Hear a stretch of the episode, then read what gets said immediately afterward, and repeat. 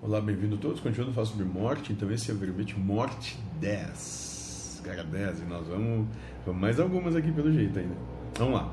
Aí o pai Joaquim Jogando vai dizer o seguinte: a cada segundo, o ego, a nossa personalidade, se perturba mais, pois sabe que se aproxima da morte.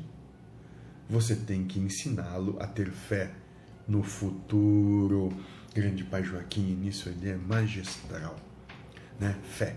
Entrega sem condições e com confiança. Isso quer dizer que tu, seja lá o que vier, tu tem a percepção de que é o melhor que vem e que poderia ser, sem qualquer tipo de condição. Essa é a fé que se propõe, entrega, sem condições e com confiança. Seja lá o que vier, é o melhor que tem para vir. Né? E quando a gente começa a trabalhar isso, a gente começa a introspectar isso aqui dentro, aqui dentro, porque aqui é que as coisas acontecem.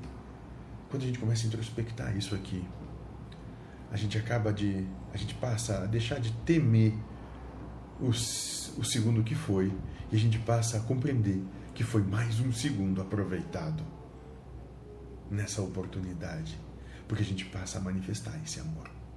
E quando a gente manifesta a essência que é em nós, é um segundo aproveitado e não um segundo perdido. Aí não é mais um relógio contando é, menos um segundo, é um relógio dizendo mais uma oportunidade. É só isso, trocando a percepção de quem está vendo. O mundo todo muda.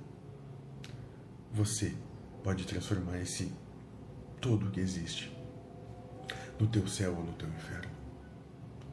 É uma escolha intrínseca e pessoal sua e ninguém pode tirar isso de você. Se eu pudesse dizer alguma coisa, eu diria: escolha ser feliz.